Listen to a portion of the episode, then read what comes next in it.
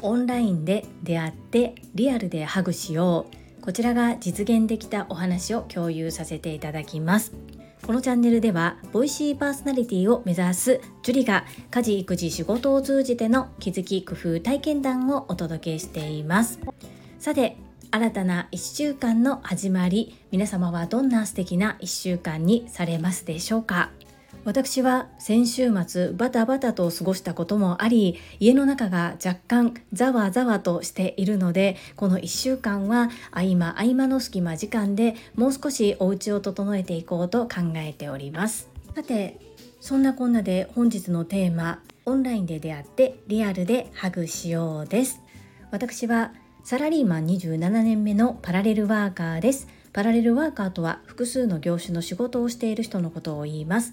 個人の活動の主軸は2つ。お片付けのサポートとお料理教室です。このお片付けのサポートこちらなんですが自分で個人でも行っておりますが外部提携を結んでいる整理収納アドバイザーの方と提携をしてそちらで入ったお仕事についてアシスタントとして入らせていただくこともあるのですが昨日その外部提携をさせていただいている所属先の方々との懇親をするというそういったランチ会がありました。コロナでなかなかリアルで会えなかったことオンラインでは皆様顔を合わせているのですが全員で10名様ぐらいいる中でほとんどの方が初めましてでした。やはり初めましての方々の前っていうのはものすごく緊張します。もともと人前が得意ではないのでどのように振る舞うのかすごくドキドキオロオロしていたのですがここは学んでいる私としてはそういった姿を見せてはいけませんのでしっかりと背筋をピンとして行ってまいりました。2時間という短い間の懇親だったのですがこれから共にお仕事をしていく仲間として親睦が図れたなそのように感じております。そして実は昨日9月10日というのは私にとってちょっとした記念日でもあります。それは何かと言いますと今再受講で学ばせていただいている株式会社新規開拓代表取締役社長朝倉千恵子先生が20年前から主催してくださっている女性専用の営業塾トップセールスレディ育成塾今オンライン版第9期で再受講させていただいているのですが昨年の9月10日からオンライン版 TSL 第7期を受講させていただきました。そこで私はたくさんのことを学び仲間もできて思考もだいぶ変わりました。そこで一緒にオンライン版 TSL 第7期で学ばせていただいた泉さん。泉さんのお家から近くだったということもあってついでな感じにはなってしまうんですがお互いに仕事をする子育てをする母ということでなかなか時間が取れない中隙間時間合間時間をなんとか予約させていただいてこちらも2時間という限られた時間でしたがとても有意義な時間を交流共有させていただくことができました。本日のサムネイルはその時のお写真です。ラグジュアリーな空間を選んで一緒にお茶を飲ませていただきました。今回リアルな交流を2つしてみての私気づきを2つアウトプットさせていただきます。1つ目はタイトルでも申し上げたオンラインで出会ってリアルでハグしよう。2つ目はやはりオンラインとリアルは違うということです。1つ目のオンラインで出会ってリアルでハグしよう。こちらは最初の懇親会も泉さんともオンラインでは何度もお顔を見てお話をしたことがある方ですですがやっぱりリアルで会うと違いますそして前知識としてお互いの考え方や物の見方なども分かっている上に性格も分かった状態でお顔も知っている状態でお会いしてリアルでお話しするということでとても深い話ができたなというふうに感じております。2つ目のオンラインとリアルはやっぱり違うというところです。やはりいくらオンラインで何でもできるようになったとは言ってもリアルで実際にお会いしてお話しするっていうのは特別なものがありますね。それを改めてお会いしてお話しすることで感じることができました。リアルで会えるのも当たり前ではないですね。なかなかまだまだ子育てが中心の私で出ていくということは難しいんですけれどもそういったことも大切にしながらご縁を育んでいきたいと思っております。このオンラインで出会ってリアルでハグしようという言葉は私が今学ばせていただいている女性専用の営業塾トップセールスレディ育成塾を主催されている朝倉千恵子先生のお言葉です。朝倉千恵子先生は世界はあなたの仕事でできているというチャンネルで Voicy にて毎週月曜日から金曜日お昼の11時30分から配信を行ってくださっております。概要欄にリンクを貼っております。もうね後ろ向きになってしまう方の背中をバンバン押してくださるとっても素敵なチャンネルです。私もこちらのチャンネルに出会ったことで人生が大きく変わりました。ぜひご興味ある方聞いてみてください。どうぞよろしくお願い申し上げます。この配信が良かったなと思ってくださった方はいいねを。継続して聞いてみたいなと思っていただけた方はチャンネル登録をよろしくお願いいたします。皆様からいただけるコメントが私にとって宝物です。とっても嬉しいですしものすごく励みになっております。コメントをいただけたり各種 SNS で拡散いただけると私とっても喜びます。どうぞよろしくお願い申し上げますここからはいただいたメッセージをご紹介いたします第744回お礼たくさんの応援ありがとうございましたこちらにお寄せいただいたメッセージですガタロさんからです。樹里さん、微力ではありますが、 Voicy の投票いたしました。今回自身の大会があり、あまり樹里さんの認知を広めることができませんでした。竹永先生の Voicy も聞きました。傾聴、質問力、思いやり、すべて勉強になりました。ボキボキ清水さんもご自身の Voicy で樹里さんのやりとりを感心されていましたね。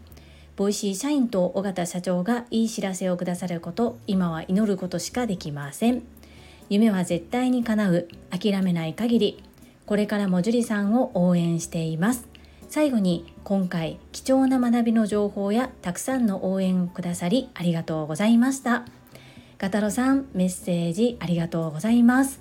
微力どころかすごい後押しです。投票いただきましてありがとうございます。そしてガタロさんがまずはじめに Voicy フェス。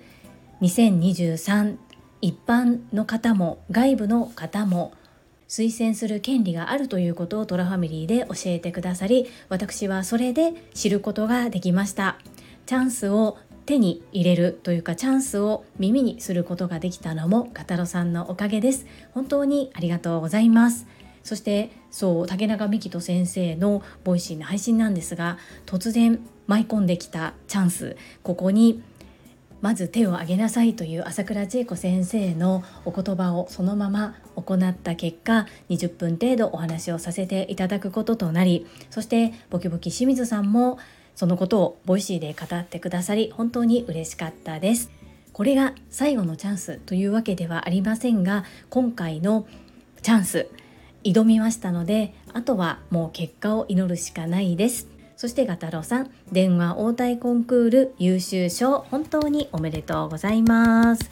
最後の最後まで文章を一生懸命練り直して文章を考えておられたガタロさんに拍手です。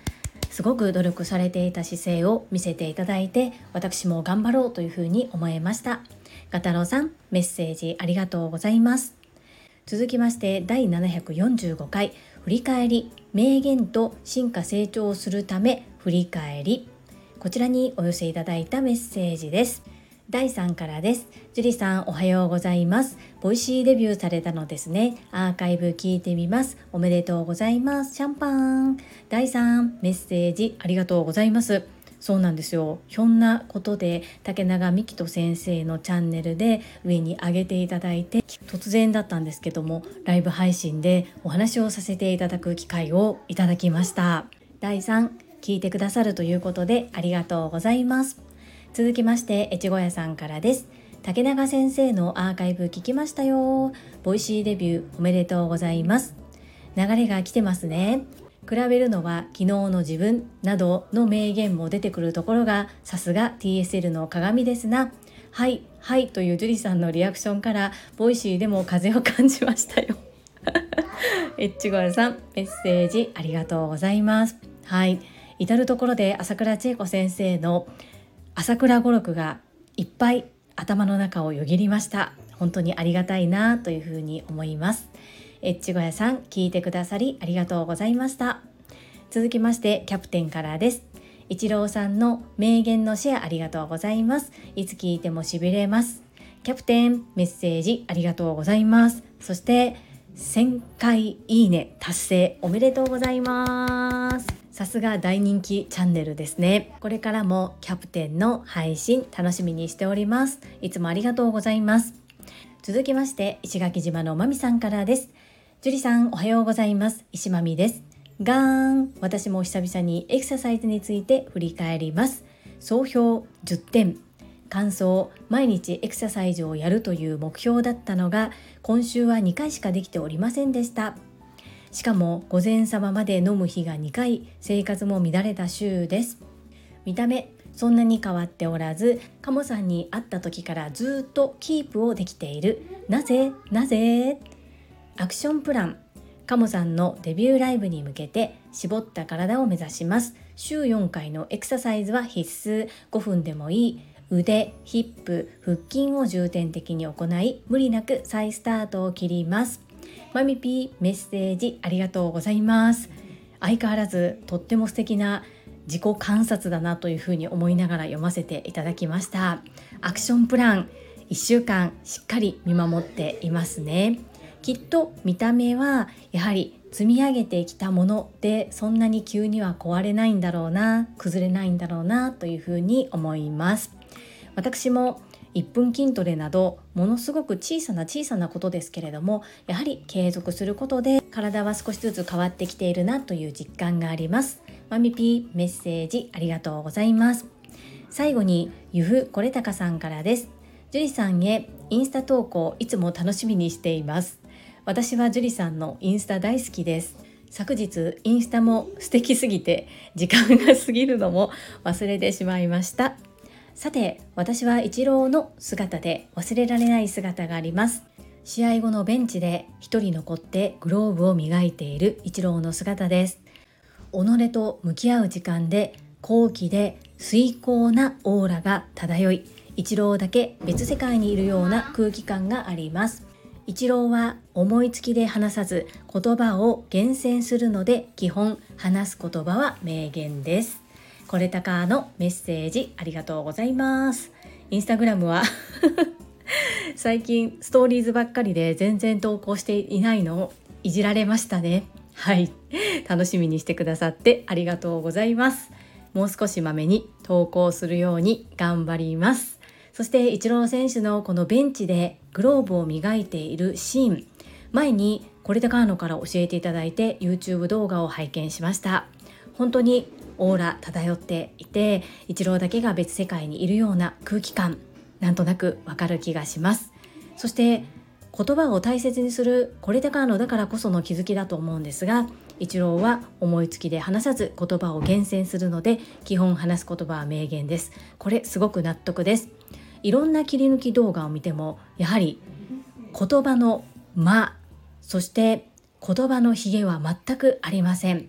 そしてしっかりと考えて言葉を選んで発言されているなっていうことがすごくよくわかりますね。